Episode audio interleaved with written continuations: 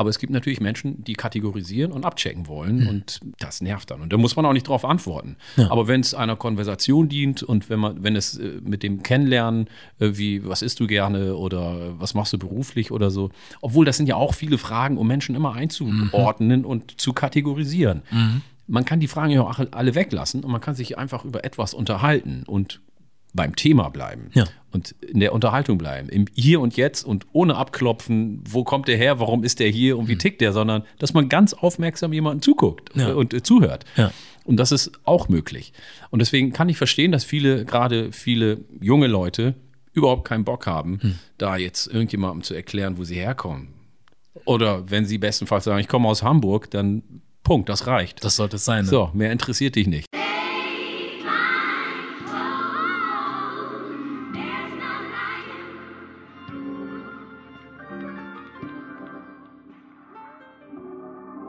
Und ja, das ist der Made in Germany Podcast. Junior, mein Name. Die heutige Folge wird wieder unterstützt von Rent24, dem Coworking Space. Ähm, findet ihr in eigentlich so ziemlich jeder großen Stadt. Und ja, wenn ihr einen coolen Space haben wollt, wo ihr eure Arbeit verrichten könnt, gerne mal vorbeischauen auf der Seite. Und ja, das wäre das zum einen.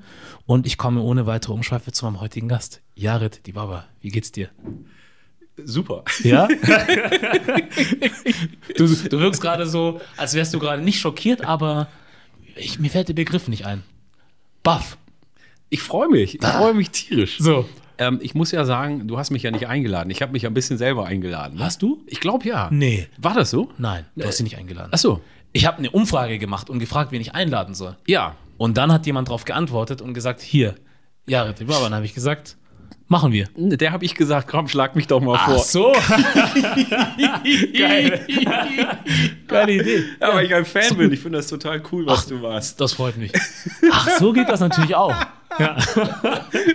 Habt ihr gut gemacht. Ich habe ein bisschen über Bande gespielt. Ja. Ja, Aber schön, sauber. dass es geklappt hat. Ja, na klar, warum nicht? Ja. Weißt du, was wir machen können? Nimm Was doch denn? mal das Mikro ein bisschen zu dir, Ja. sonst ist das zu weit weg. Ja, wunderbar. Alles Weil klar. du dich ein bisschen nach hinten lehnst. Nee, ich komme nach vorne. Oder du kommst nach vorne. Wie es dir lieber ist. So. Ja. Und hier sitzen wir. Genau, das kannst du Ein verstellen. bisschen höher. Jawohl. So, wunderbar. Mach ich Ein bisschen dichter ran, dann hören wir die ganzen Nebengeräusche auch nicht. So. Ja. Genau, ja, dann sitzen wir hier und Ja. ich freue mich.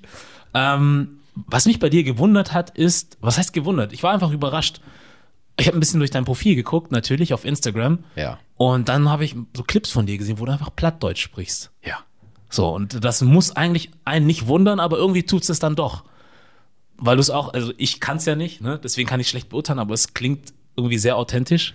So, und man ist dann halt einfach überrascht. Warum kannst du das überhaupt so gut? Also, ähm, ich, ich liebe die Sprache. Ja. Und für mich ist Sprache Heimat. Und ähm, ja, warum spreche ich? Ich müsste dann jetzt richtig ausholen. Also, ich komme ja aus Oromia. Das liegt in Äthiopien. Im Süden. Und ähm, im Süden von Äthiopien ist ja auch das Omo-Tal. Ich weiß nicht, ob du davon gehört hast. Leider nicht. Das ist die Wiege der Menschheit. Okay. Und da hat man ja die ältesten Menschenknochen gefunden. Lucy und Betty und so weiter.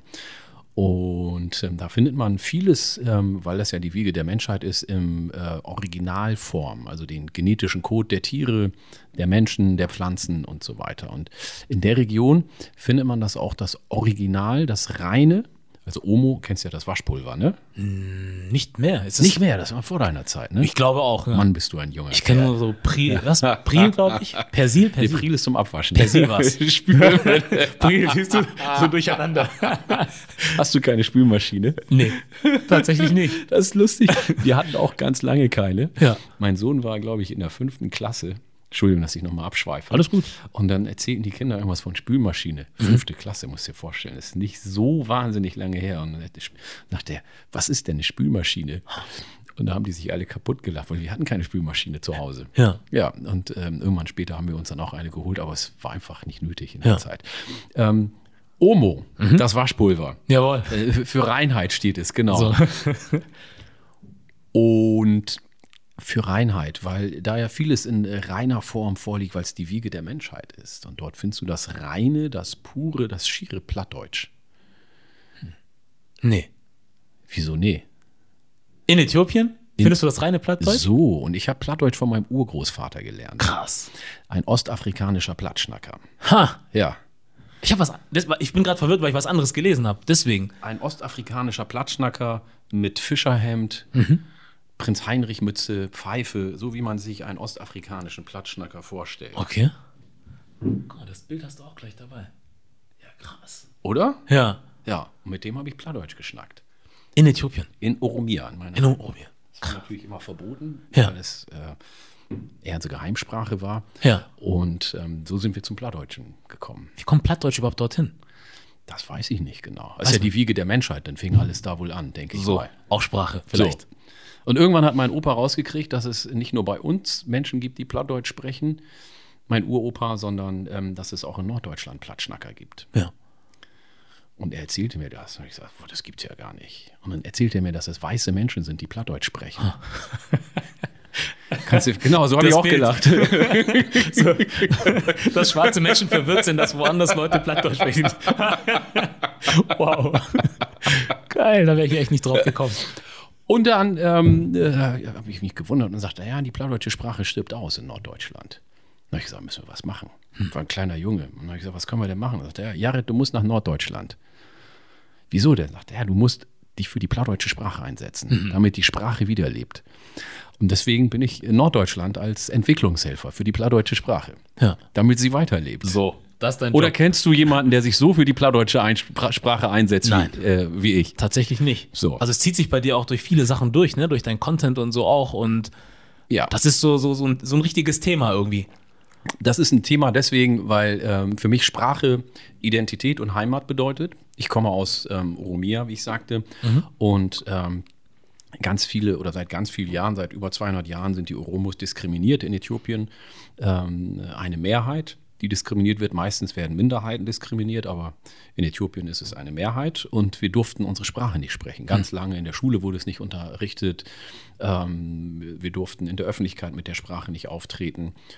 Und ich weiß, was es bedeutet. Und Plattdeutsch war eine lange Zeit ja auch hier im Norden verpönt, weil es keine moderne Sprache war und weil man der Meinung war, dass Kinder Hochdeutsch lernen sollen, sonst kommen die in der Schule nicht klar, wenn sie auch noch Plattdeutsch äh, dazu sprechen.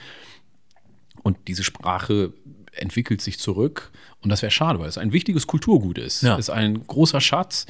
Und für mich ist die Sprache, wie gesagt, Heimat. Ich lebe seit äh, über 40 Jahren hier im Norden und ich war früher im Plattdeutschen Kinderchor, Plattdeutsch AG mitgemacht und Lesewettbewerbe und das alles so, was so dazugehört, Ja. weil die anderen das auch gemacht haben einfach.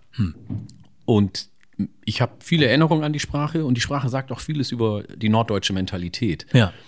Ähm, Worte wie Pfofftein steht für Pause, Okay. Pleatsch steht für schlau zum Beispiel. Mensch, das ist ein Pleatsch ein Kerl. Ja, das sind schlaue Kerl. Ne? Ähm, es, es gibt so viele Sachen. Oder nützt ja nichts, sagen wir, wenn mal ähm, die Situation so ist, dass man irgendwo feststeckt oder dass sie total geil ist, dann sagt man auch, der norddeutsche, äh, die norddeutsche Euphorie ist dann, boah, nützt ja Nützt ja nichts. nichts. Wusste ich gar nicht. Und ähm, ich verbinde einfach ganz viel mit der Sprache. Und ich habe wirklich durch die Sprache auch die ganze Welt gesehen. Also ich bin mit Plattdeutsch quer durch die Welt gereist, war auf allen Kontinenten. In Afrika, in Australien, in Asien, in Südamerika, Nordamerika. Und ich habe viel über Menschen und über Heimat gelernt. Also allein deswegen habe ich auch schon eine ganz besondere Verbindung dazu. Ja. Hast du irgendwie das Gefühl, oder ich, vielleicht nimmst du es anders wahr als ich, weil ich nehme es eigentlich gar nicht wahr, so Plattdeutsch höre ich eigentlich so gut wie nie. Ähm, gibt es Menschen, die da eher Lust drauf haben, dass das so ein bisschen verschwindet so in der Geschichte, oder gibt es auch wirklich viele Menschen, die da auch dran festhalten wollen? Weil ich finde es also außer dir, weil ich finde auch, dass Sprache wichtig ist, so und wie du sagst, halt auch ein Teil einer gewissen Kultur ist oder eine Geschichte erzählt. Ähm, auch wenn mir vielleicht der ein oder andere Dialekt nicht selber gefallen mag, so es gibt viele Menschen, die beschweren sich zum Beispiel über Ostdeutsch oder so. Ja. Mich stört's nicht, aber ich kenne viele, die stört's. Und am Ende des Tages muss ich nicht hinhören, so, aber das heißt jetzt für mich nicht deswegen, dass dieser ganze Dialekt verschwinden muss, den die Leute da sprechen, sondern es gehört halt dazu und ich finde es halt schade, wenn wir an einen Punkt kommen, wo wir einfach alle nur noch eine einzige Sprache sprechen. Ja, wir sprechen ja von einer vielfältigen Welt. Ja. Ähm, und das ist, gehört ja die Sprache dazu. Äh, und Dialekte gehören auch dazu. Wobei Plattdeutsch kein Dialekt ist, sondern wirklich eine Sprache. Plattdeutsch Hm. Komplett erfüllt Sprache. die Kriterien einer Sprache. mit Grammatik, Vokabeln, Wörterbuch ist äh, in, äh, also eine, von der EU eine schützenswerte ähm, Regionalsprache. Hm. Also es ist, es ist, die steht für sich, die Sprache. Und ich finde, ähm, das gehört genauso dazu wie, ähm, also ich finde zum Beispiel Sächsisch total schön. Ich höre total gerne Sächsisch oder auch Thüringisch. weil man hört dann, wo die Menschen herkommen. Mhm. Das hat ja was mit dem Ursprung dort zu tun. Und wenn man rumreist durch die Welt oder durch bestimmte Regionen und guckt, was essen die Menschen da? Wie schmeckt das Essen? Das ist ja auch etwas Besonderes. Was haben die für eine Architektur? Was hören die für Musik? Was haben die für Folklore? Ja. Das sagt ja vieles aus, ähm, auf das auch unsere Kultur, auch unsere Popkultur, Musik, äh, alles, was wir heute sehen, Filme und dies und das, was uns kickt, was uns antören, was wir irgendwie geil finden, ja. hat ja einen Ursprung. Das ist ja nicht bupp, so entstanden, sondern es entwickelt sich Stück für Stück irgendwo in einer Subkultur oder Tradition oder Folklore und dann entsteht so etwas. Und wenn man weiß, wo das herkommt, dann versteht man das auch. Und ja.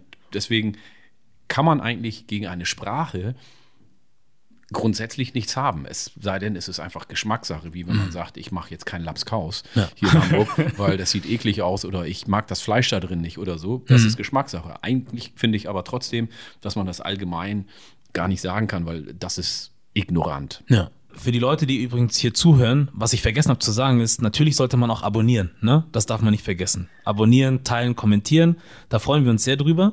Und meine Frage zu dem, was du gerade gesagt hast, ist, wenn wir jetzt von Sprache sprechen, dass es wichtig ist, Sprache zu erhalten und auch die Sprache eine gewisse Geschichte erzählt oder halt auch was über die Person sagen kann. Jetzt drehen wir das um und sagen jetzt, wir sind jetzt in Deutschland und wir beide als Afrikaner werden jetzt gefragt, ob wir eine gewisse Sprache sprechen oder beziehungsweise Leute wundern sich darüber, dass wir die Sprache gut sprechen und wollen dann deshalb aber trotzdem auch wissen, woher wir ursprünglich kommen. Ist das für dich eine schwierige Frage? Weil jetzt mittlerweile höre ich das halt oder sehe das viel auf Social Media. Ja. Vor allem bei uns jetzt, äh, welche Generation, wie man auch immer sie nennen mag, so. Die Internetgeneration, sage ich jetzt einfach mal. Ähm, für uns ist das insgesamt so ein bisschen schwierig, je nachdem, wie die Intention ist, der ja. Frage. Ähm, aber es gibt halt auch Menschen, die juckt das halt gar nicht und die sagen, nee, wenn mich jemand fragt, dann hat derjenige halt Interesse und ich habe auch Bock, über meine Kultur oder meine Heimat zu erzählen. So. Wie ordnest du dich da ein? Es gibt ja zwei Arten zu fragen. Entweder so ein Abchecken. Mhm. Ähm, ah, okay, ah, der spricht Deutsch. Ah, der hat in Deutschland studiert. Ah, ne, der spricht nicht Deutsch. Ah, der ist adoptiert, alles klar. Mhm. Nee, doch nicht. Der ist, ah, der hat sich angestrengt. Der mhm. ist gar nicht adoptiert. So, mhm. ne? äh, man will ja irgendwie, sucht eine Schublade, wo man jemanden reinpacken kann. Und ich glaube, das spürt man. Also ich glaube, wir entwickeln eine gewisse Sensibilität dafür, ob man das abchecken will oder nicht wenn wir beiden uns zufällig treffen und wir sitzen irgendwo äh, im Bus nebeneinander und wir unterhalten uns, dann kannst du ganz sicher davon ausgehen, dass ich dich immer frage, sag mal, wo kommst du eigentlich her? Ja. Weil ich einfach wissen möchte, wo du herkommst. Ja.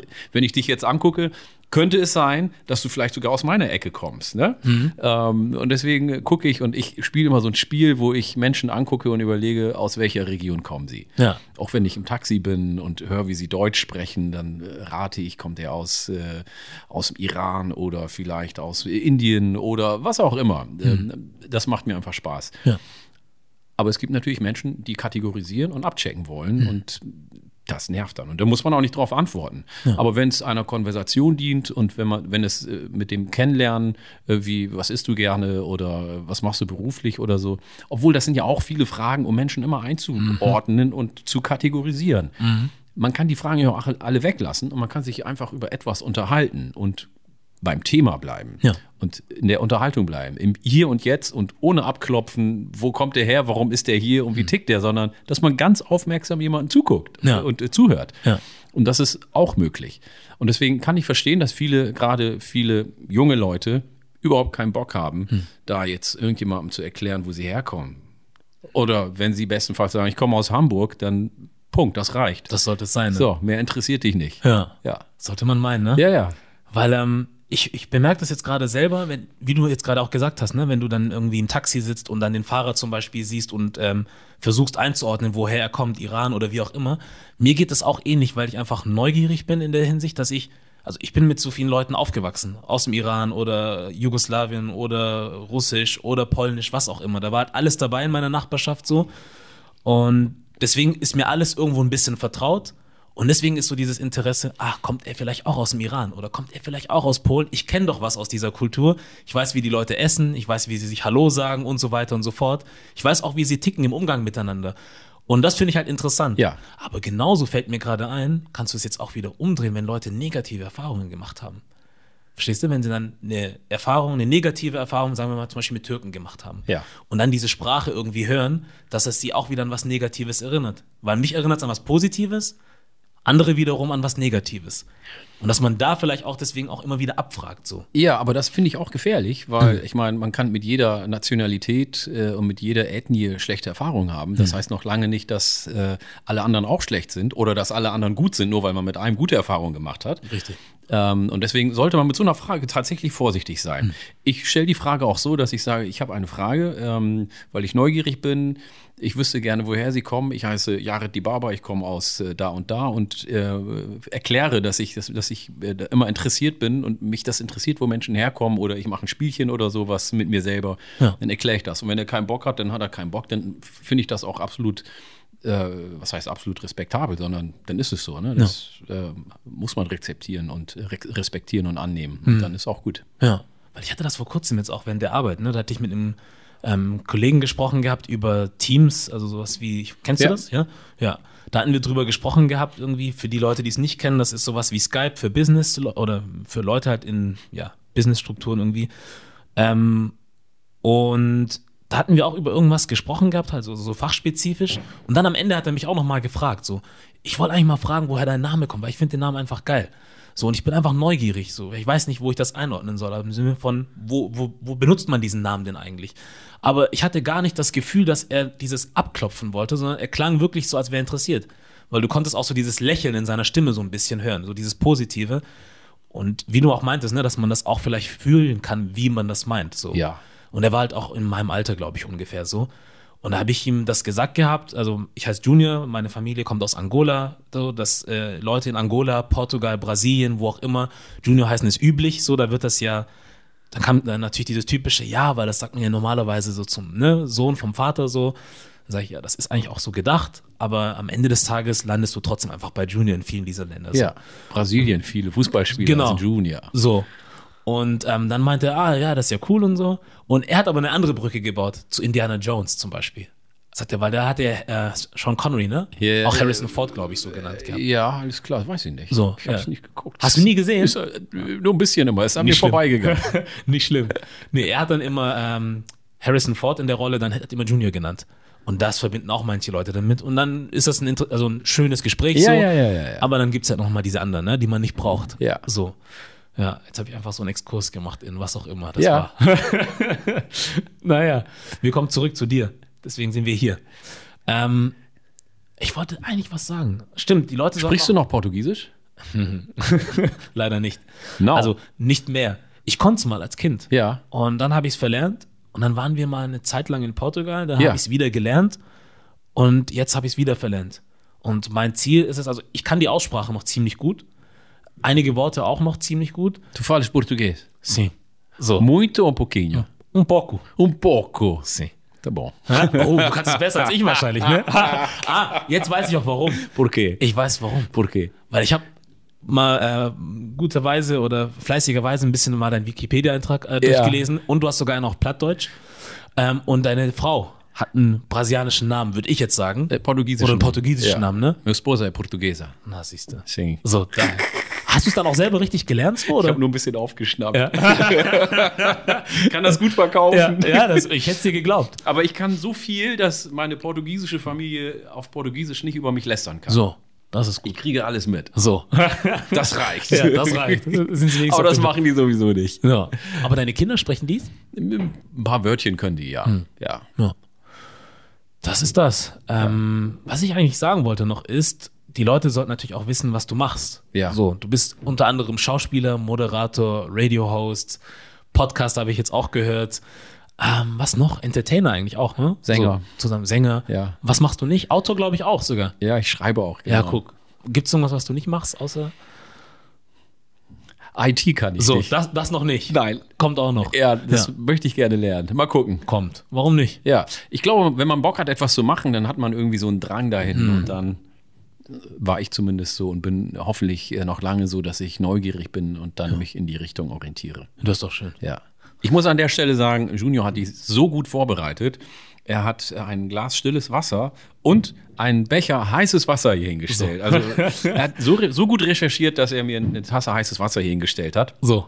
Weil er wusste, dass ich gerne heißes Wasser trinke. Ich habe es mir sagen lassen. Ja. Also ich möchte die Lorbeeren jetzt ja auch nicht alleine ernten. Ja, du hast so, recherchiert. so kann man es nennen. Also wenn, wenn, wenn ich die Information zugespielt bekomme und das recherchieren heißt, dann habe ich das getan, ja.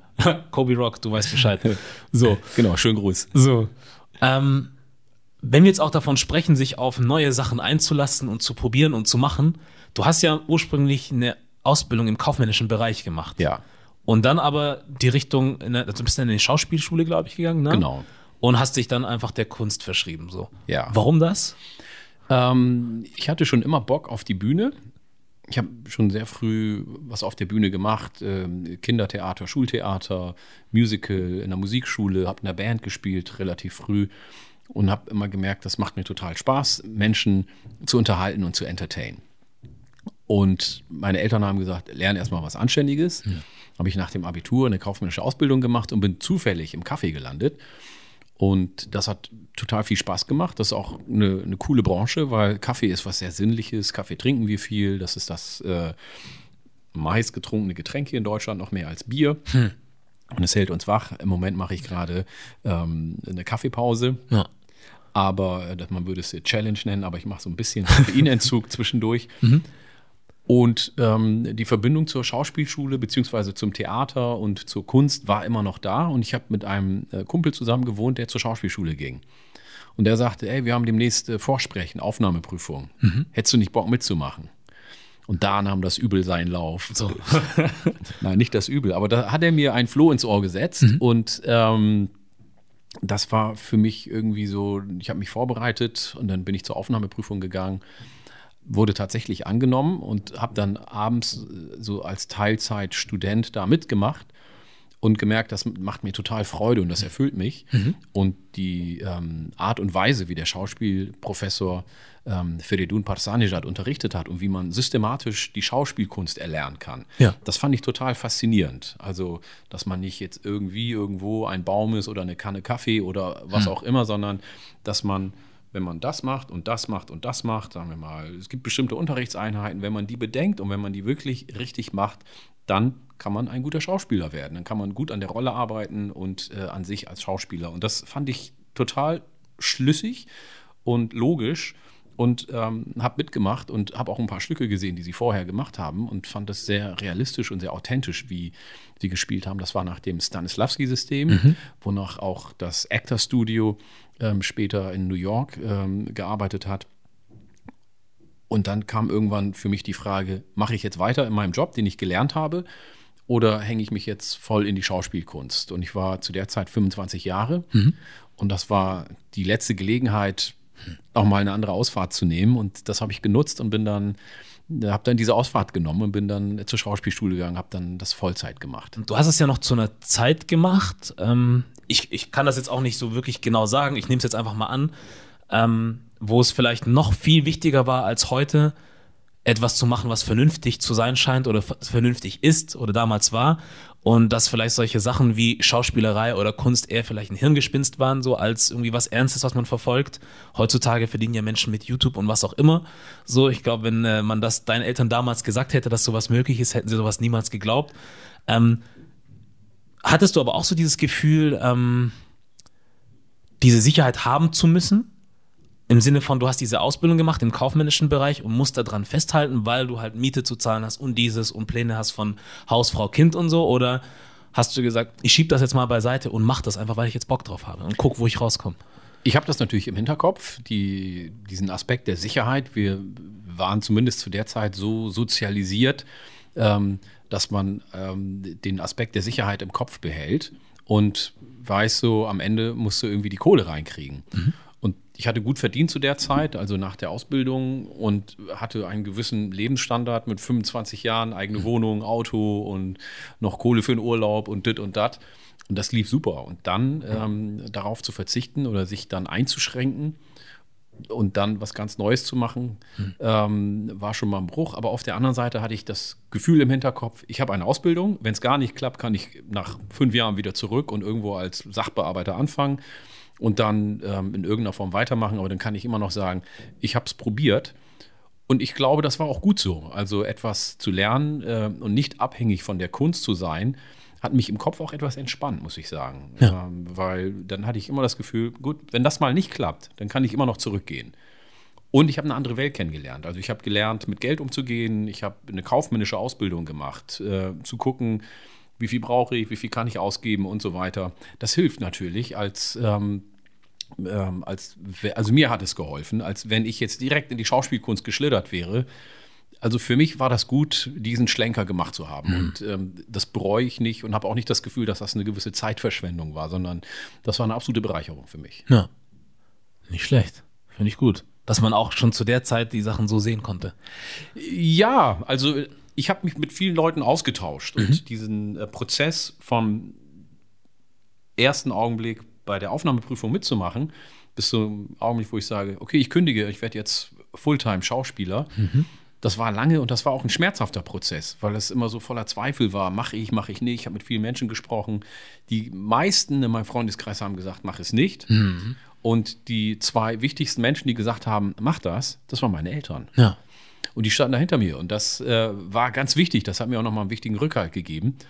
Und deswegen habe ich mich auch ähm, getraut, dann diesen Schritt zu gehen und das einfach zu riskieren. Ja. Das heißt, wenn deine Kinder in Zukunft mal mit so einer Idee um die Ecke kommen würden, dann wäre das für dich auch kein Problem. Überhaupt nicht. So. Für mich ist wichtig, dass sie den Schritt, den sie machen, sich genau überlegen. Nicht irgendwie aus einer Laune raus sagen, ach, ich mache dies oder das.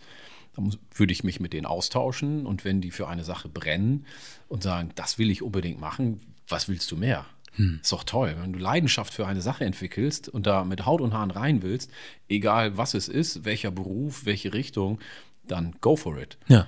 Und wenn es nicht klappt, dann klappt es nicht. Aber es kann ja alles nicht klappen. Früher war es so, da hieß es, mach eine Versicherungslehre oder mach eine Banklehre. Ja. Ja, wir hatten ja 2008 den äh, Bankencrash und so weiter. Also es ist ja nicht sicher. Kein Job ist sicher. Richtig. Egal, in welchen Berufszweig du reingehst. Es sei denn, du bist Beamter äh, und bist Lehrer äh, und bist Beamter, wie gesagt, auf äh, Lebenszeit oder Berufslebenszeit. Ja. Dann hast du es natürlich safe. Aber die anderen Jobs sind alle nicht sicher. Von daher verlass dich auf dich selber. Das ist das, ne? Weil ich denke, wenn ähm, Menschen einfach, was heißt einfach, aber dazu in der Lage sind, sich ge neuen Gegebenheiten anzupassen oder da auch flexibler sind, kommt man halt dann auch auf andere Ideen und sieht dann halt nicht irgendwie so, das ist das Ende, ne? Weil es gibt viele Menschen, die sagen, ich habe jetzt meinen Job verloren, jetzt ist mein ganzes Leben futsch eigentlich, Ja. weil ich diesen Job nicht mehr habe. Und ich kann verstehen, dass es in dem Moment so ist, aber es geht ja noch weiter. So, es gibt ja so viele Sachen auf der Welt, die du machen kannst. Ja. So. Unterhalte dich mit vielen Menschen, die aus Afrika kommen, die ähm, nicht so viel planen können aufgrund ihrer wirtschaftlichen Situation oder ihrer Lebenssituation, die morgens nicht wissen, wo sie abends schlafen oder was sie tagsüber essen. Die haben gar keinen Plan, was sie die ganze Woche über machen oder wohin sie gehen und sind immer am Improvisieren und am Anpassen und am Gucken. Also die haben einen ganz kurzen Zeitplan, äh, den sie machen können. Ja. Und wenn man das guckt und sieht, wie wir hier leben, dann ist das, glaube ich, was ganz anderes. Dann ist das schon mal eine ganz andere Dimension. Okay, dann ist es nicht mehr so wie gestern, aber dann kann man ja immer noch umdenken und dann hat man immer noch viele Möglichkeiten, finde ich, die wir hier haben. Denkst du, uns geht's ein bisschen zu gut vielleicht hier? Zu gut geht es niemandem. Okay. Gibt's sowas nicht? Okay. Es geht nur zu vielen Menschen zu schlecht. Das ist das Problem. Ich glaube, zu gut kann es niemandem gehen. Warum Ja. soll es uns nicht allen gut gehen? Ja. Ich finde bloß, dass es äh, zu viele Menschen auf dieser Erde gibt, die unter Hunger leiden, die unter Verfolgung leiden, die, deren Menschenrechte nicht respektiert werden, deren Würde nicht geachtet wird. Davon gibt es viel zu viele Menschen. Und mit denen sollten wir uns beschäftigen, weil die Ungerechtigkeit ist viel zu groß. Ja. Das wäre toll, wenn es allen Menschen so gehen würde, wie es uns hier in Deutschland geht. Stimmt. Aber wenn wir von Deutschland sprechen und Ungerechtigkeit, das ist ja dann bestimmt auch nicht an dir vorbeigegangen, dass einfach viele Sachen passieren, so in letzter Zeit, ne? So, wenn wir jetzt davon sprechen, wie, wie ich zumindest wahrnehme, Wieso sagst du, dass es nicht an mir vorbeigegangen? Also ist? ich weiß jetzt noch nicht, was es, kommt. es kann, ich, ich, also das, es, würde, es würde mich wundern. Meinst du, dass ich in einer Blase lebe? Nö, das würde ich nicht sagen, aber man weiß es ja nicht. Es Ja, kann, sag. ne, man, man weiß es ja nie. Ja. Ähm, zum Beispiel, dass ähm, ich das so wahrnehme, vielleicht auch durch Instagram mehr, ähm, dass gewisse Medien einfach auch ein gewisses Bild von muslimischen Menschen zum Beispiel zeichnen möchten in Deutschland so. Vielleicht auch in anderen Ländern, ich nehme es hier mehr wahr, ähm, wo die, diese, dieser Teil der Community so ein bisschen mehr ins negative Licht gerückt wird. Oder wir haben ja auch alle mitbekommen, Black Lives Matter, George Floyd hat jeder mitbekommen und auch viele Ereignisse, die sich davor und danach aufgetan haben. ähm, wo man sich dann halt auch fragt, wenn wir in einem Land wie Deutschland zum Beispiel leben, wie kann sowas sein? Wie kann das angehen? Und wie kann das überhaupt sein, dass wir überhaupt drüber diskutieren müssen?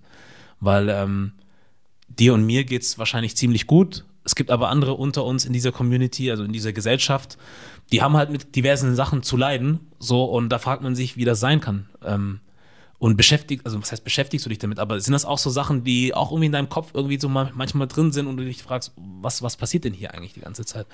Ich glaube, ähm, wenn wir jetzt mal das Thema Rassismus nehmen, das geht natürlich nicht an uns vorbei. Wir mhm. erleben das tagtäglich. Mhm. Entweder wir erleben das persönlich oder wir bekommen es mit, wie andere Menschen das direkt erleben. Und dann erleben wir das mit, weil wir denken ja immer, das könnte ich auch sein. Oder mhm. irgendwie ist man es ja trotzdem mit, wenn man sieht, wie eine schwarze Frau oder ein schwarzer Mann, ein schwarzes Kind schlecht behandelt wird. Das fühlen wir mit. Mhm. Und das äh, speichert sich ja bei uns auch in irgendeiner Form ab. Deswegen, ähm, das sind ja Themen, die gibt es ja nicht seit kurzem, sondern die gibt es seit Jahrhunderten, hm. global, weltweit. Es hat sich natürlich einiges geändert. Ähm, durch den Mord an George Floyd haben wir mitbekommen, was passiert ist. Und das hat die ganze Welt gesehen. Und es gibt Black Lives Matter. Es gibt die MeToo-Bewegung. Es gibt Fridays for Future. Hm. Also es gibt schon vieles, was jetzt gerade passiert. Und die Welt ist im Umbruch.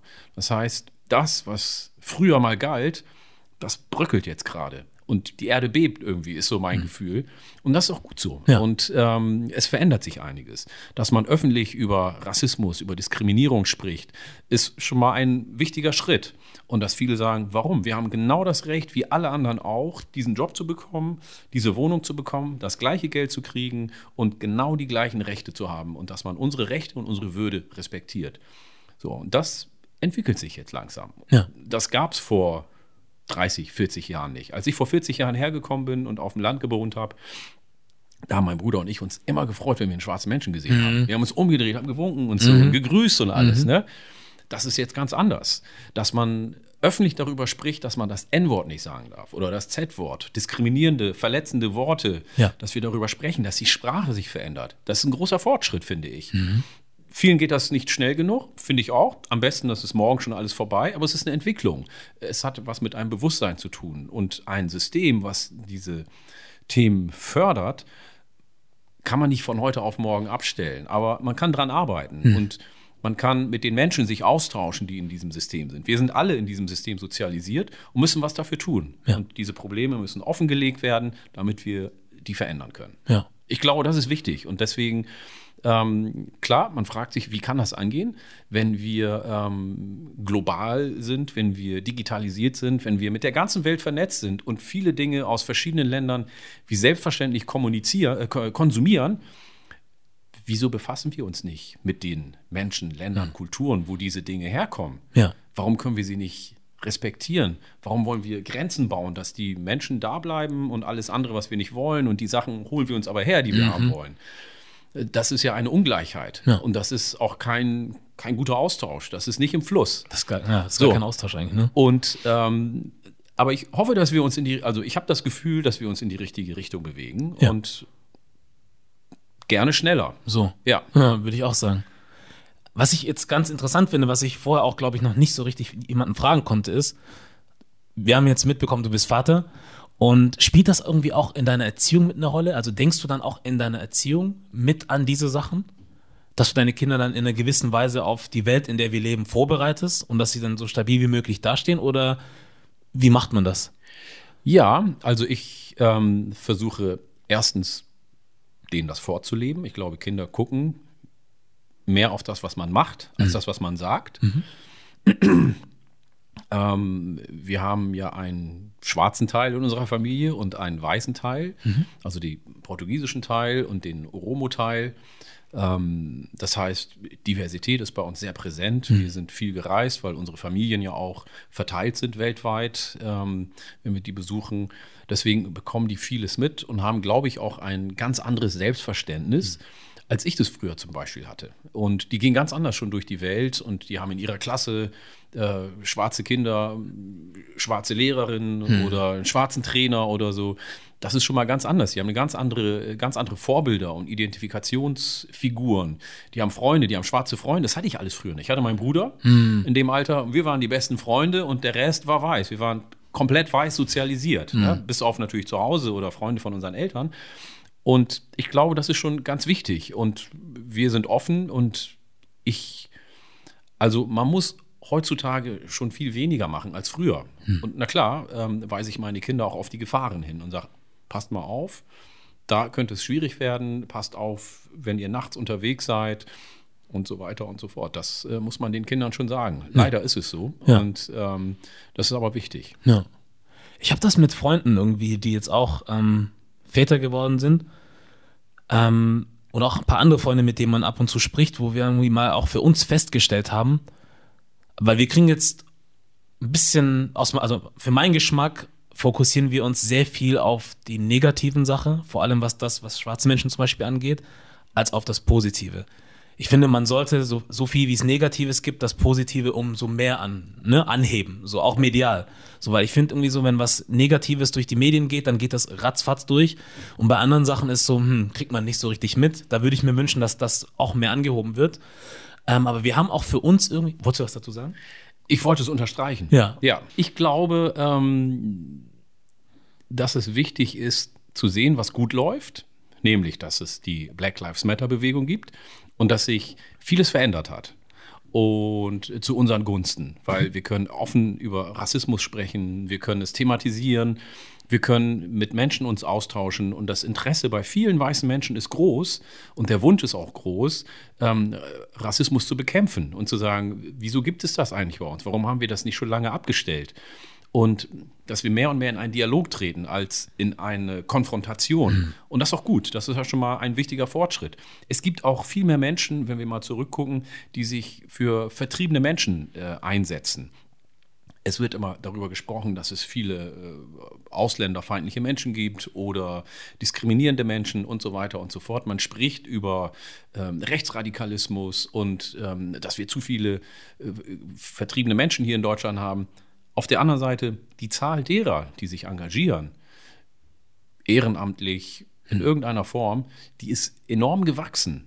Und das müssen wir auch feiern, mhm. weil das muss man anerkennen. Es gibt viele Menschen, die sagen, das ist ungerecht, das schreit zum Himmel, da müssen wir was machen. Wenn man guckt, ähm, Sea-Watch, Menschen, die ähm, zum Mittelmeer gehen und dafür sich engagieren, dass Menschen, die sich in Boote setzen und hierher kommen, dass sie gerettet werden. All das sind ja Dinge, über die, die, die hat es vor 30, 40 Jahren in dieser Form nicht gegeben. Ja. Und das muss man erstmal unterstreichen und feiern, die positiven mhm. Dinge, die es gibt. Mhm. Auf der anderen Seite gibt es Diskriminierung und gibt es Rassismus. Und das muss man klar benennen und da muss man auch hingucken. Und ja. damit müssen wir uns als Gesellschaft auseinandersetzen. Das ist auch wichtig für unseren Frieden in der Gesellschaft. Wenn du einen bestimmten Teil der Gesellschaft unterdrückst oder schlecht behandelst, dann ähm, ist die Gesellschaft schief. Und das kann für uns alle nicht gut sein. Ja. Ob man homophob ist, ob man sexistisch ist, ob man ähm, Transmenschen diskriminiert, wen auch immer diskriminiert das ist einfach, äh, man kann den, den, den Wert einer Gesellschaft oder die Art einer Gesellschaft kann man daran messen, wie, wie wir mit den Schwächsten unserer Gesellschaft umgehen. Mhm. Mhm. Und dann kannst du daran messen, wie fortgeschritten eine Gesellschaft ist. Ja. Deswegen glaube ich, können wir uns da nicht drauf ausruhen. Ähm, was wir haben, ist natürlich eine, was du vorhin angesprochen hast, wenn du jetzt zum Beispiel nach Amerika gehen würdest, da etwas machen würdest oder hier, äh, hast du aufgrund deiner Herkunft und deiner Erfahrung eine interkulturelle Kompetenz, die nicht viele Menschen haben hm. und die bereichert die Gesellschaft hier. Und deswegen hast du da einen Vorteil, weil du in verschiedenen Situationen auch mit den Situationen besser umgehen kannst, glaube ich. Hm. Aber ich glaube, man, äh, und, und wenn wir, wenn wir uns austauschen, wenn wir mit unseren Kindern, mit, mit der jüngeren Generation sprechen, ist es viel wichtiger, erstmal über unsere Stärken zu sprechen. Mhm. Und zu empowern, zu sagen, guck mal, was wir alles können. Ja. Ne, was wir alles überstanden haben. Auch. Was wir geschafft haben. Wir haben es geschafft, als Schwarze vom afrikanischen Kontinent hierher zu kommen. Wir sind über unsere Grenzen gegangen. Wir sind ausdauernd. Wir können vieles ertragen. Wir sind wahnsinnig kreativ. Wir sind intelligent. Wir sind ähm, äh, neugierig. Wir äh, sind genauso wie viele andere Menschen auch. Wir können Forscher sein. Wir können Politiker sein. Wir können äh, Wissenschaftler sein oder Redakteure oder Journalisten. Wir sind genauso vielfältig und bunt. Es gibt nicht den Schwarzen oder die Schwarze. Wir sind genauso bunt wie die ganze Welt. Es ist total mhm. divers. Als Moslem, es gibt schwarze Juden, es gibt schwarze Christen, es gibt genauso eine bunte Vielfalt von schwarzen Menschen, wie es Menschen auf diesem Planeten gibt. Und das Richtig. müssen wir uns vor Augen führen. Und dann können wir auch selbstbewusst durch das Leben gehen ja. und äh, mit einer gewissen Selbstverständlichkeit. Und das müssen wir unseren Kindern vermitteln. Ja. Und natürlich, und das ist wichtig, trotzdem auch auf die Gefahren hinweisen mhm. und zu sagen, das ist wie, da, du sagst deinem Kind, wenn die Ampel rot ist, bleibst du stehen. Mhm. Ne?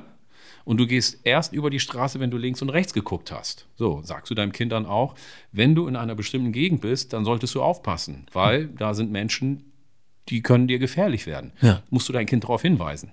Oder wenn du in der Bahn unterwegs bist oder mit der Polizei dich austauschst, ähm, dann mach dies und das oder mach dies und das nicht. So, ja. man muss Kinder darauf hinweisen oder Jugendliche und sagen, so sind die Situationen. Hm.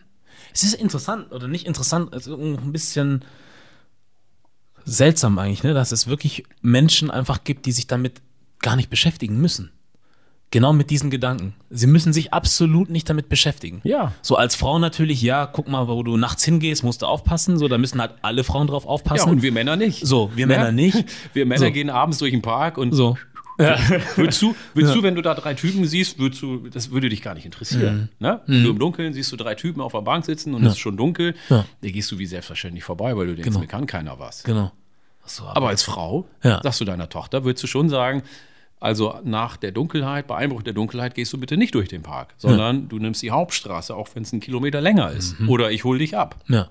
Ja. Aber das ist echt verrückt, weil das, das, das haben wir dann irgendwie schon gemeinsam oder das haben dann zum Beispiel Frauen gemeinsam. Aber gewisse Sachen wie in solche Gegenden kannst du zum Beispiel nicht gehen. So, das ist verrückt. Also das gibt, das sind so Sachen, das können sich viele Menschen, glaube ich, auch gar nicht vorstellen, dass es sowas gibt. Ne, weil man einfach wie selbstverständlich durchs Leben gehen kann. Jein. Also ich glaube, es gibt ja auch für weiße Menschen hm. Gegenden in anderen Ländern, wo du besser nicht hingehst. Ja. ja? Stimmt. Und wenn, nimmst du besser jemanden mit, der hm. sich da auskennt. Ja. Also es gibt für mich ja auch als Schwarzer in äh, afrikanischen Ländern Gegenden, wo ich nicht alleine durchgehen würde, weil man mich als Tourist spotten würde. Mhm. Oder die Menschen wüssten sofort, ich bin nicht von da. Ja. Das kennen die Menschen. Du riechst ja, du siehst ja, wenn jemand geht oder mhm. wie er guckt und so weiter, siehst du, er ist nicht von hier. Ja. Deswegen glaube ich, dass es wichtig ist, auf Gefahren da zu achten. Und Rassismus ist eine Gefahr die ist weltweit, die ist ähm, genauso eine Seuche wie Corona. Mhm. Und davor musst du einfach auch Kinder und Jugendliche auch warnen, damit sie da auch richtig mit umgehen können. Ja. Das heißt nicht, dass wir sie mit Angst und mit, äh, mit, mit, mit, wie soll ich sagen, ja, mit Angst erziehen müssen, aber man muss sie schon darauf vorbereiten. Auf jeden Fall. Sehe ich auch so. Du hast Corona gerade erwähnt. Das bringt mich auf einen anderen Punkt. Ja, was denn? Kulturona. Ja. So, da hast du die Brücke gut gemacht. Ja. so, ähm, das ist eine Sendung von dir, ja. die du ins Leben gerufen hast. Ja. Soweit ich weiß, auf YouTube und Facebook. Ja, genau. Genau. Und wie kam es dazu? Wieso, weshalb, warum? Der Name verrät es, glaube ich, ein bisschen, aber vielleicht aus deiner Perspektive. Ja, es kam letztes Jahr der Lockdown und wir haben einen Club auf dem Kiez. Mhm. Uwe heißt der. Mhm. Und mein äh, Kumpel Olli, Oliver Kleinfeld, der ist Autor, ähm, schreibt Drehbücher, ist Regisseur, ist selber auch Schauspieler und hat auch schon ähm, Comedy-Preise gewonnen. Mit ihm äh, und zwei anderen Jungs betreiben wir den Club. Und als der Lockdown kam und alles dicht wurde und wir haben den Club im Januar übernommen, mhm. haben wir gedacht, scheiße, was machen wir jetzt? Wir haben den Club eigentlich übernommen, weil wir eine Bühne haben und weil wir da verschiedene Sachen ausprobieren können. Und wir haben einen Comedy-Club. Äh, wir haben Konzerte dort gehabt und Partys gefeiert. Da haben wir gedacht, komm, jetzt müssen wir irgendwas machen. Haben wir unsere Kumpel angerufen mhm. mit Kamera und Technik und allem haben wir gesagt, wir machen unsere eigene Sendung. Ja. Wir nennen sie Kulturona ja. und wir geben Künstlern eine Bühne, weil die können jetzt alle nicht raus. Es gibt keine Konzerte, es wurde alles abgeblasen. Der berühmte Freitag, der 13., wo alle Konzerte abgesagt wurden, wo Konzertveranstalter angerufen haben, wir hingen am Telefon, ah, scheiße, abgesagt, abgesagt, wir müssen das absagen. Es war ein bitterer Tag. Und dann haben wir gesagt, gut, auf der einen Seite eine Bühne für Künstler und auf der anderen Seite die kulturelle Grundversorgung für alle Menschen, die zu Hause sind. Ja. Das heißt, man kann kostenlos ins Netz gucken mit uns. Wir haben Talk, ist eine Art Late-Night-Show gewesen. Ähm, und die haben wir dann ins Leben gerufen und ähm, haben das dann betrieben. Also es war, war toll, war, war grandios. Ja, ist doch schön. Ja. Also Sieht auch schön aus. Also auch der Club. So die Bilder, Ja. die man davon kriegt, ist. Ja, wir arbeiten gerade dran, dass ähm, wir einen Sender finden, Mhm. der ähm, das Format haben möchte und ähm, dengeln das gerade schön zurecht. Und wir haben auch schon hier und da ein paar Angebote und ähm, gucken mal, wie wir damit vorankommen. Aber wir sind in den Startlöchern, weil dieses verdammte Virus wird uns noch ein bisschen beschäftigen, glaube ich. Ja. Und ähm, man kann es sowohl mit Publikum machen, wenn es dann geöffnet wird, aber wir können es, haben wir ja mit 40 Sendungen unter Beweis gestellt, auch ohne Publikum machen. Ja. Ja. Ja, stark, weil das ist halt, ja, es läuft halt alles irgendwie ein bisschen komisch, das letzte ganze Jahr irgendwie so und auch jetzt noch, aber ähm, das finde ich halt interessant, wenn man dazu in der Lage ist, irgendwie, natürlich auch in welcher Situation du bist, ne?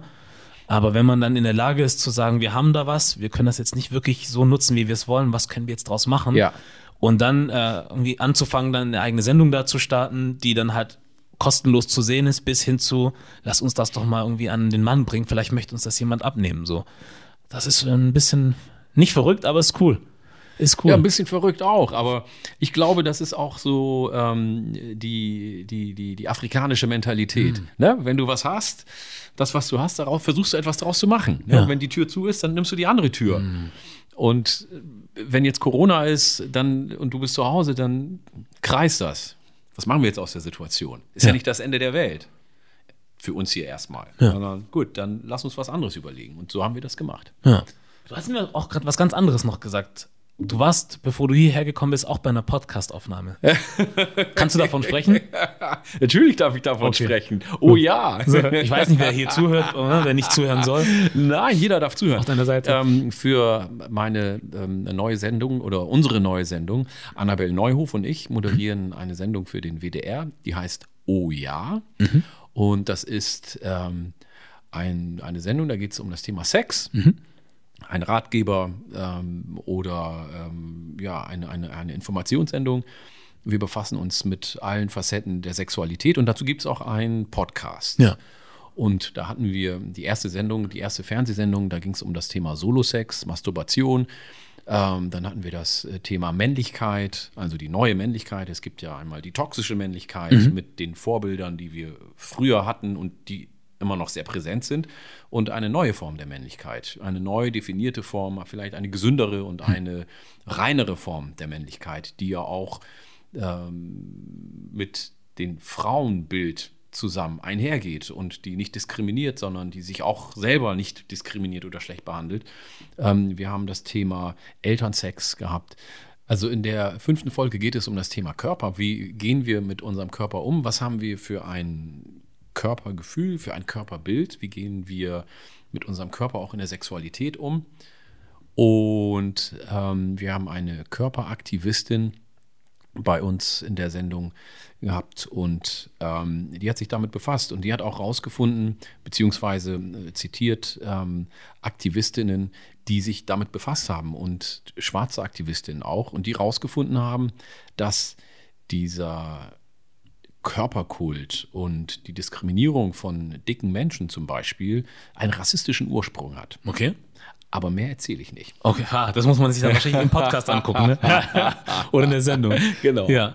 Nicht schlecht. Ja. Wie, wie kommst du dann überhaupt an, so- also wie kommst du dazu, so eine Sendung mitzuhosten? Ich wurde gefragt. Also die ähm, Kollegin Annabel Neuhof hatte die Idee und ähm, hat das dann entwickelt und wir haben uns ausgetauscht. Wir hatten für die ARD eine Sendung moderiert äh, mit mehreren Folgen. Der beste Deal hieß sie und da haben wir uns so gut verstanden und wir haben uns immer ausgetauscht und irgendwann entstand die Idee für diese Sendung und dann hat sie mich gefragt, ob ich nicht Lust hätte, da mitzumachen. Ja. Und ich habe sofort gesagt, klar, her damit. Ja. Sex ist ein wichtiges Thema, darüber müssen wir sprechen. Ja. Sex ist ein Thema, das beschäftigt uns überall. Sex ist ein gesellschaftlich relevantes Thema und wir sprechen zu wenig über Sex. Hm. Das ist sehr tabu behaftet, schambelastet. Es gibt viele Mythen, was das Thema Sex angeht. Und deswegen fand ich das wichtig, da aufzuklären. Ähm, also nicht, dass ich Menschen aufkläre, sondern dass wir auch mit Experten uns austauschen. Dass wir, ja. es gibt noch so viel zu lernen und zu erfahren. Also allein, dass ähm, die Diskriminierung von dicken Menschen einen rassistischen Ursprung hat. Äh, Männerbilder, wie gehen wir mit unserer Männlichkeit um? Was haben wir auch als schwarze Männer für ein Männerbild? Was äh, denken wir übereinander? Wie gehen wir mit dem Thema Sexualität um? Was gibt es für ein Bild? Was gibt es für Vorurteile? Ja. Das sind alles noch so Themen, über die wir sprechen müssen. Es ändert sich so viel gerade, ja. weltweit, global. Und hm. da finde ich das sehr lehrreich und finde es auch schön, sich da auf die Reise zu begeben und zu sagen, gut, dann lernen wir jetzt was. Ja. Und für mich ist es eine Erfahrung. Ich lerne viel dabei. Ich mache natürlich auch Fehler, mhm. äh, allein bei Begrifflichkeiten, wenn wir über bestimmte Themen re reden und man verwendet ein falsches Wort, dann haben wir Experten dabei, die sagen, na, das würde ich jetzt nicht sagen. Ähm, wir sprechen jetzt neuerdings so darüber. Dann weißt du, alles klar. Jetzt, wo du es gerade sagst, äh, Fehler machen oder auch Sachen falsch sagen, ne? Ich finde es eigentlich gut, wenn ich was falsch mache, dass mich jemand darauf hinweist, damit ich den Fehler nicht nochmal mache. Absolut. Weil ich will ja, warum soll ich einen Fehler machen wollen nochmal? Ja, genau. Also das ist vollkommen unnötig, ja. vor allem, wenn es dann auch damit einhergeht, dass das andere Leute verletzt. Ja, eben, genau. So. Also, und wir können, glaube ich, unendlich viel lernen, weil in unserer Sprache machen wir ganz viel falsch. Hm. So. Und ich bin super dankbar für jeden Schritt und äh, alles, was ich neu lerne und neu dazu erfahre. Manchmal ist es auch schmerzhaft. Manchmal muss man ja auch mit gewissen Dingen aufräumen oder Glaubenssätzen, die man hatte, dass wir die beiseite packen und nochmal neu denken müssen. Aber das ist der Prozess und der ist unumgänglich. Den müssen wir jetzt gehen, diesen Weg. Ja. Kannst du dir vorstellen, dass die Einstellung, die du zu lernen hast, oder ähm, dass das auch etwas ist, was nach außen ausgestrahlt wird und deswegen Leute auch mit dir anders können? Anders oder besser oder auch zum Beispiel gerne mit dir zusammenarbeiten? Das weiß ich nicht. Weil sie vielleicht merken, ah, er ist jetzt nicht verschlossen oder verkrampft oder was auch immer, sondern er ist offen für gewisse Sachen, Themen, wie auch immer und ähm, ist sich auch nicht zu schade dafür, sich auch mal korrigieren zu lassen oder so. Und deswegen arbeiten wir vielleicht auch gerne mit ihm. Hast du schon mal dran gedacht? Das kann sein. Ähm, ich bin tatsächlich sehr offen und in vielen Dingen auch relativ unkonventionell hm. und finde es auch gut, mal ganz neue Wege zu gehen und äh, andere Wege mal auszuprobieren, weil das ist so meine Biografie auch gewesen. Und ich kann mir gut vorstellen, ohne jetzt äh, mit Vorurteilen zu reden, dass es bei dir auch so war, hm? ähm, dass du hier und da äh, umdenken musstest und äh, mal unorthodoxe Wege gehen musstest. Ja. Und ich glaube, das ist wichtig. Und das ist, äh, das ist eine Fähigkeit, die wir entwickeln mussten, aufgrund der, aus, aus der Not heraus, die aber zu einem Vorteil sich ja entwickelt im Laufe des Lebens. Ja. Und es gibt nicht nur diese Wahrheit, sondern es gibt ganz viele Wahrheiten. Und dann kann man gucken und sagt, okay, ich gehe jetzt diesen Weg. Ja. Okay, es war falsch, dann gehe ich einen anderen Weg. Wir müssen auch eine andere Fehlerkultur entwickeln. Mhm. Natürlich machen wir Fehler. Aber mhm. am besten machen wir einen Fehler nur einmal. Ja. Und wenn wir ihn zwei oder dreimal machen, dann ist auch okay. Aber wir können ja aus unseren Fehlern lernen. Ja. Und ähm, dann können wir die Dinge dann viel besser machen, wenn wir aus unseren Fehlern lernen. Wenn du sagst, eine andere Fehlerkultur, warum sagst du das? Ich glaube nicht, dass wir eine gute Fehlerkultur haben, weil hm. wir sind so sozialisiert, dass wir keine Fehler machen hm. sollen. Also Fehlervermeidung, anstatt ähm, dass wir bei Projekten den Erfolg suchen. Klar macht man Fehler. Und klar sagen wir mal, du baust ein Haus, das wird nicht hundertprozentig perfekt sein. Mhm. Das ist natürlich eine, eine, eine Mentalität, die man hier in Deutschland hat, die auch gut ist. Die kommt ja aus, äh, die hat ja ihren Ursprung. Wenn man sagt Made in Germany, dann weißt du, mhm. das Tip-Top ist hundertprozentig. Mhm. Da ist kein Makel, du kriegst das Ding fehlerfrei nach Hause geliefert. Ne? Und wenn was nicht in Ordnung ist, hast du immer noch die Garantie. Rufst du an, sagst du, hier, mein Auto hat das, alles klar, wir holen es ab, wir machen es fertig und so weiter. Das war früher mal so, tatsächlich. Ne? Ja. Ähm, und wenn du im Ausland bist und du weißt, das ist ein Handwerker, der hat das in Deutschland gelernt, sein Handwerk, dann holst du den als mhm. einen anderen Handwerker, weil mhm. du weißt, der macht seinen Job anständig. Ja. Der hat das gelernt, der hat drei Jahre eine Lehre gemacht, der war in der Berufsschule, das duale System, das sind alles so Dinge, die, die sprechen für eine gute Qualität, die wir hier in Deutschland haben. Auf der anderen Seite ist das so perfektioniert, dass viele Menschen Angst haben, einen Fehler zu machen. Mhm. Und wenn irgendwo ein Makel dran ist, dann ist da nur eine große Lupe drauf. Und dann mhm. heißt es, guck mal, das das ist nicht gut gelaufen. Anstatt zu sagen, ey Leute, wir haben das Ding geschaukelt, das ist super, das ist fett gelaufen. Okay, wir haben hier zwei, drei Fehler gemacht, die müssen wir nochmal abstellen fürs nächste Mal, aber der Rest ist super, das soll so weitergehen und das kriegen wir schon irgendwie hin. Das ist irgendwie, glaube ich, eine andere Einstellung, als zu sagen, ja, okay, also bevor wir weitersprechen, das und das und das ist nicht gut gelaufen. Das war scheiße, das müssen wir abstellen. Ja, und das andere war okay. Ja. das ist eine andere Einstellung zu der mhm. Thematik. Aber wir entwickeln ja auch eine andere Fehlermentalität. Und ähm, man kann, glaube ich, aus allen Gesellschaften immer sich das Beste raussuchen. Und ich glaube, was wir hier, wenn ich das jetzt wirklich ganz platt verallgemeine, aber es gibt ja hier eine, eine ähm, ah, wie sagt man, eine, eine ähm, Art zu arbeiten, eine Art zu, zu, zu leben, die ja mal sehr akkurat und sehr korrekt ist. Mhm. Was viele ja auch schätzen. Das mhm. ist so, was viele Vorurteils äh, belastet sagen. Das ist typisch deutsch. Ja. Ich weiß es sehr zu schätzen. Und man weiß es noch viel mehr zu schätzen, wenn man lange dann wieder im Ausland war und herkommt. Mhm. Weil die, die Züge fahren hier relativ pünktlich. Ja. Der Verkehr läuft einigermaßen ordentlich. Oh ja. Nachts um drei geht keiner bei Rot über die Ampel, weil das ist so, das muss so sein. Mhm. Verstehst du? Mhm. Ähm, das ist das, was man so als typisch Deutsch bezeichnet. Aber ich finde das toll. Ich liebe das vor allem, weil ähm, das ist berechenbar, man kann kalkulieren, man kann damit leben. Aber es gibt auch Bereiche, wo es zu viel ist, wo es übertrieben wird. Und da muss man halt gucken, dass es dem Menschen angepasst wird und dass es human ist. Was glaubst du, warum das so lange dauert? Das, also, um das hier zu ändern? Oder, also, das ist bestimmt ein Prozess, der schon im Gange ist. Ja. Ähm, wenn du zum Beispiel guckst, ich habe das Gefühl, viele Dinge laufen hier ein bisschen langsamer, obwohl wir eigentlich sehr modern sind und äh, sehr viel Wissen hier haben. Wie zum Beispiel jetzt ähm, während dieser ganzen Corona-Geschichte. Also, dass jetzt Menschen im Homeoffice arbeiten, so, das gab es ja in anderen Ländern schon lange. Das haben die ja schon lange gemacht und auch ähm, wie sagt man, nicht bereitgestellt, aber das halt auch angeboten, dass man sagt, hey, du kannst bei uns anfangen zu arbeiten. Das kenne ich zum Beispiel jetzt aus Amerika oder so. Dass man sagt, du kannst bei uns arbeiten, aber es gibt auch die Möglichkeit, dass du einfach von zu Hause aus arbeiten kannst. So. Hauptsache, das Ergebnis stimmt am Ende. Hier in Deutschland habe ich so immer das Gefühl gehabt, das ist so, ich habe dich eingestellt, du musst einen Job machen, ich weiß, du könntest ihn auch zu Hause machen, aber wenn du zu Hause bist, dann sehe ich ja nicht, was du machst. Ja. Und deswegen kommst du trotzdem hier rein. So, und jetzt zwangsläufig musste man es halt machen. Ist es nur mein Gefühl oder hast du auch sowas schon mal irgendwie? Ich glaube, es läuft in jeder Gesellschaft gleich langsam. Hm. Es kommt immer darauf an, wie, wie, wie reich oder wie wohlhabend ein Land ist, wie gut es dem Land geht. Mhm. Aber man kann immer bestimmte Aspekte sich rauspicken und sagen, guck mal, warum läuft das gut und warum läuft das äh, in, in dem Land mhm. noch besser oder schlechter oder so. Das kann man immer machen, aber ich glaube, man muss immer das große Ganze sehen. Und wenn du guckst, wie in den USA mit Corona umgegangen wird, mhm. ist natürlich ganz anders. Stimmt. Ähm, wenn du guckst, wie das Gesundheitssystem in den USA ist, dann ist es gut, dass wir hier in Deutschland sind. Mhm. Ne? Und äh, ich bin super dankbar. Also ist, ich glaube, es ist schwierig, sich einen Aspekt rauszupicken und den zu bewerten. Man ja. kann natürlich sagen, guck mal, diesen Aspekt machen die besser. Warum machen die den besser? Und dass man sich was abguckt. Und das ist das Thema Homeoffice. Da können wir mit Sicherheit ähm, einiges entwickeln und ähm, da auch besser und freier sein. Ja. Aber das äh, war ja nicht nötig. Das hm. lief ja bisher irgendwie gut und viele Unternehmen haben dran festgehalten, ja. weil wir hier auch eine andere Struktur haben und eine andere Mentalität. In Amerika ist man viel flexibler. Manchmal macht man drei Jobs, ähm, wenn du hier ein Haus baust, dann wohnst du da ein Leben lang drin. In Amerika baust du ein Haus, wenn es dir besser geht, dann verkaufst du es, holst dir ein größeres. Mhm. Wenn es dir schlechter geht, verkaufst du es wieder ein kleineres. Man ist da viel flexibler. Ja. Wir sind hier eher konstanter. Das ist ja auch eine Mentalitätssache. Und Stimmt ich, also so erkläre ich mir das jetzt. Ich habe es jetzt nicht hm. wissenschaftlich ergründet naja. oder mit irgendwelchen Statistiken. Oder, oder also, ein einfacher Junge vom Land, ich beobachte einfach nur. Ja, es macht, macht eigentlich schon Sinn. Ja, stimmt, weil du hast es schon richtig gesagt. Jetzt, wie ich das zum Beispiel gemacht habe, ich habe jetzt einen Aspekt rausgenommen, aber habe jetzt zum Beispiel einen anderen nicht durchleuchtet. Ja.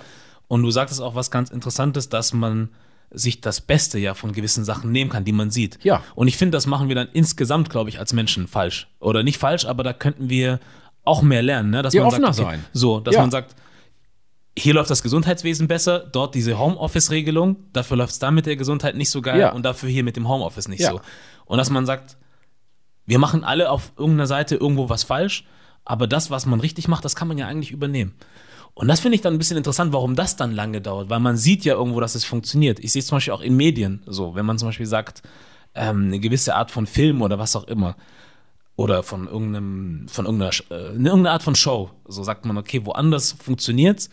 Und es muss erstmal woanders funktionieren, damit wir in Deutschland das hier adaptieren. Ja, natürlich. Also wir, wir, brauchen erstmal den Garant so. Ja. Ähm, Aber dann denke ich mir, wir haben ja irgendwann mal verstanden, dass vieles, was jetzt aus gewissen Ecken kommt, wie zum Beispiel Film aus Frankreich, Film aus England oder mittlerweile bestimmt auch aus Spanien oder wo auch immer, so die Themen, die, denen sie sich da annehmen oder die Konzepte, die sie haben für ihre Sendungen, was auch immer, das zieht ja irgendwo. Ähm, warum tut man sich dann immer noch so schwer, selber was an den Mann zu bringen? Das finde ich so interessant. Weil der Druck da noch nicht so groß ist, glaube ich. Ähm, und weil das Thema Vielfalt in Spanien vielleicht einen anderen Stellenwert hat oder in Frankreich oder in Amerika oder in England. Ähm, da sind die Schwarzen zumindest in, in, Frankreich, England und in den USA ja viel präsenter. Hm. Wenn du zum Beispiel guckst in Filmen, in Shows, in, im, im Entertainment, aber auch in der Wissenschaft.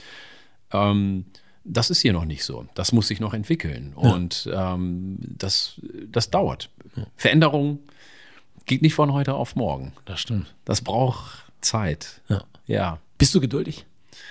Vom Sternzeichen überhaupt nicht. Was für eins hast du? Ich bin Widder. Okay. Die sind eigentlich nicht geduldig? Die sind total ungeduldig. Okay. Ich bin eigentlich auch ein ungeduldiger Mensch. Auf der anderen Seite ähm, glaube ich, dass ich relativ ausdauernd bin. Hm. Das heißt, ähm, wenn Dinge jetzt nicht sofort passieren oder wenn ich mir von vornherein sage, das wird jetzt ein bisschen dauern, dann kann ich mich auch darauf einstellen. Aber manchmal bin ich natürlich ungeduldig wie jeder andere auch und denke, verdammt, warum geht das Ding nicht voran? Ja. Und ich würde mir natürlich wünschen, dass das Thema Rassismus klick abgestellt wird, hm. dass wir da gar nicht mehr drüber reden müssen. Ja. Aber das wird noch ein bisschen dauern. Hm. Kannst du damit leben, dass es gewisse Dinge vielleicht gibt, die du nicht mehr miterleben wirst? Im Sinne von der Tag, an dem das kein Thema mehr sein wird, zum Beispiel?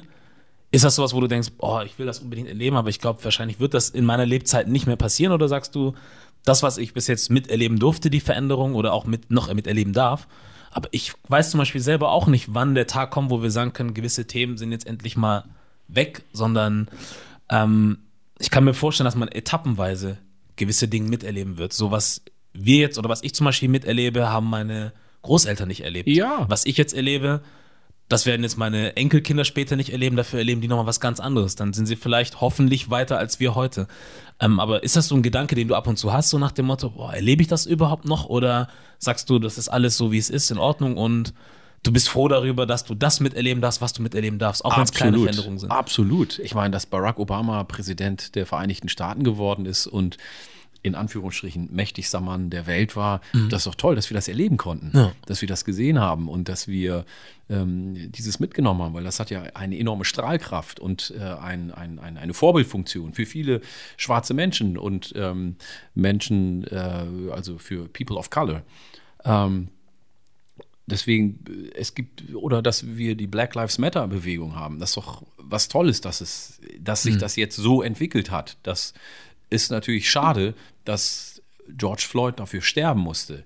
Aber toll, dass wir dass die ganze Welt diese, diese Ungerechtigkeit gesehen hat und das, was passiert hat, weil was, das, was passiert ist, weil das hat ja vieles in Gang gesetzt. Und es passiert jetzt einiges. Es tut sich hier und da was und es, wir kommen zu dem einen und zu dem nächsten Schritt.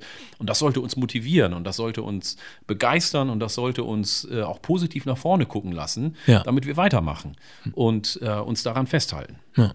Wenn wir von Weitermachen reden, was, was, was gibt es denn so in diesem Jahr, worauf du dich sonst noch so freust? Ich meine, du hast jetzt äh, das ein oder andere Format an den Start gebracht. Gibt es noch andere Dinge, über die du dich freust? Trotz dieser Zeiten, in der wir leben?